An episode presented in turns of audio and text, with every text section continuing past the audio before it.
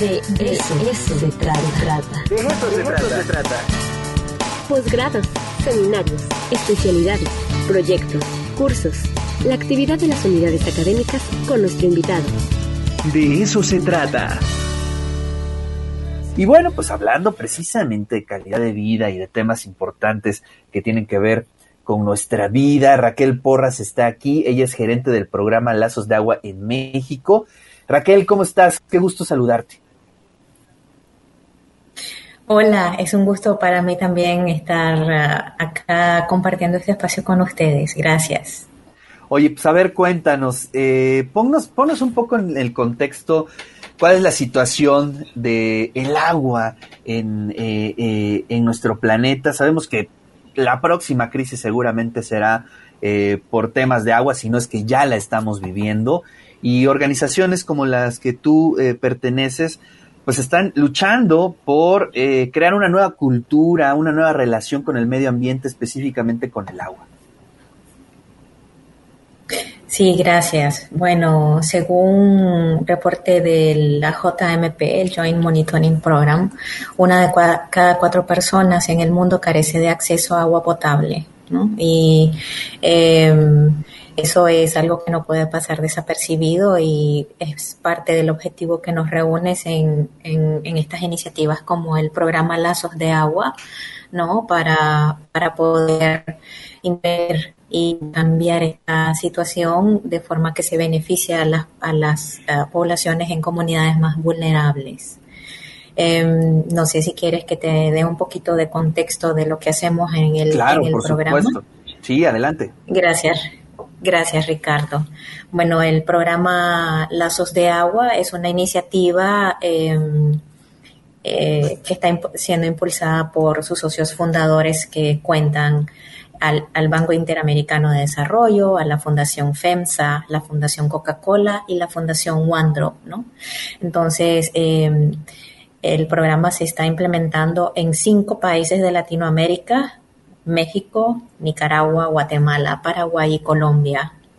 Y con él esperamos cambiar y mejorar el nivel de vida de em, las condiciones de vida, perdón, de eh, más de de 200.000 personas para el final de 2022, eh, asegurando acceso a servicios de agua, saneamiento, higiene a través del el modelo de la Fundación OneDrop, que es el ABC para la sostenibilidad, y con un eh, enfoque fuerte de arte social para el cambio de comportamiento. Ok, explícanos un poco cómo es eh, la lógica de sus actividades. Eh, leyendo un poco sobre lo que hacen, tiene que ver con, con temas culturales, ¿no? Efectivamente, Ricardo, como te decía, este enfoque de arte social para el cambio de comportamiento, a ver, voy a retroceder un poquito y te llevo nuevamente al modelo ABC para la sostenibilidad, sí, por favor. ¿no? el ¿por qué ABC? El A es el componente que se relaciona con todo lo que es infraestructura, acceso para agua y saneamiento, es decir, las intervenciones a nivel de comunidad eh, para la construcción o rehabilitación de sistemas de abastecimiento de agua y también de saneamiento. El componente B es por sus siglas en inglés, eh, el componente de arte social para el cambio de comportamiento. Ahí es donde se trabaja de forma muy estrecha con las comunidades para, para identificar los determinantes, ¿no? Que, eh, cuáles son los motores y las barreras eh, que facilitan o que ponen desafíos para la práctica de comportamientos priorizados con el, con el programa. Y el componente C es el componente capital, que es como una caja de herramientas y brinda a las comunidades alternativas adicionales y de capital para que puedan tener acceso a un crédito o a una solución técnica o a, fortalecimiento técnico para que puedan em, construir sus soluciones de saneamiento o bien completar lo que les hace falta en términos de agua. Entonces, voy a tu pregunta. El trabajo, Muy bien, pero muy bien contextualizado, ¿eh? entendimos bien y era, era lo que eh, un poco necesitábamos entender cuál era el procedimiento. Gracias, Ricardo.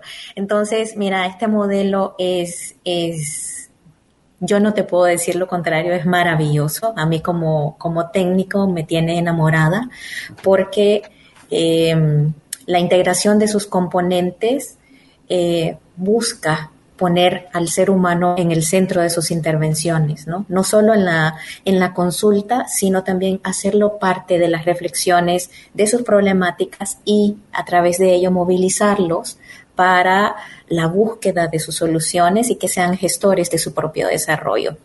Es decir, de una forma muy simple, estos proyectos se desarrollan eh, con, por, para la comunidad. Y ahí te, te llevo muy cercanamente al componente B. Entonces, em, es esto de todo lo que tiene que ver con arte social para el cambio de comportamiento. Es el arte, todo lo maravilloso que nos, que nos presenta el arte, pero enfocado hacia un propósito, hacia un objetivo de inspirar y activar a todas estas personas en las comunidades para la reflexión de sus problemáticas y la consecuente búsqueda de soluciones.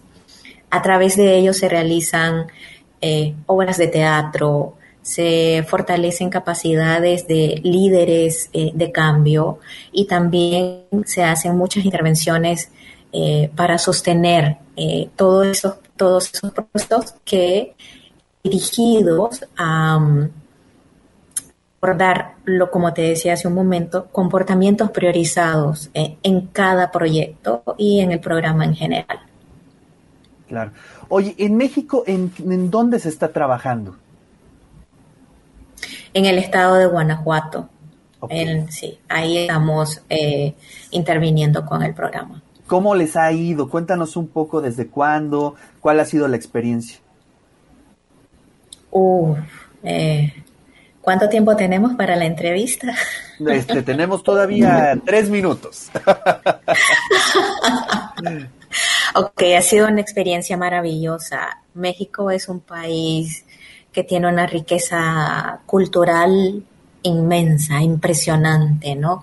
Y el calor de, la gente y mm, esos vínculos de que se o, puentes de comunicación y de confianza realmente nos regalan eh, mucha satisfacción y avanzamos mm, de una forma muy buena con toda la implementación del, proyecto en campo. Es importante mencionar, eh, Ricardo, que eh, a través de los proyectos del programa, es decir, yo trabajo directamente con la... Te decía que los proyectos del programa en cada país contamos con un socio de ejecución. ¿ok? Ellos son los que implementan en campo eh, estos proyectos y en el caso de México, este socio es la organización Living Water Internacional, pero también contamos con socios gubernamentales como la CEAC y la CONAGUA. ¿ok? Ellos dos, estas dos instancias de gobierno, eh, son las que tienen la responsabilidad de implementar el componente A, es decir, el acceso, ¿no? La infraestructura de agua y saneamiento. Y Living Water viene a eh, garantizar todo lo que son las intervenciones del arte social para el cambio de comportamiento y de capital. Entonces, al cierre del 2020 habíamos alcanzado eh, poco más de 47 mil personas y llegado a 95 comunidades con los beneficios del proyecto en el estado de Guanajuato. Maravilloso, pues felicidades, buen trabajo lo que se está haciendo allá en Guanajuato y bueno, también en otros países.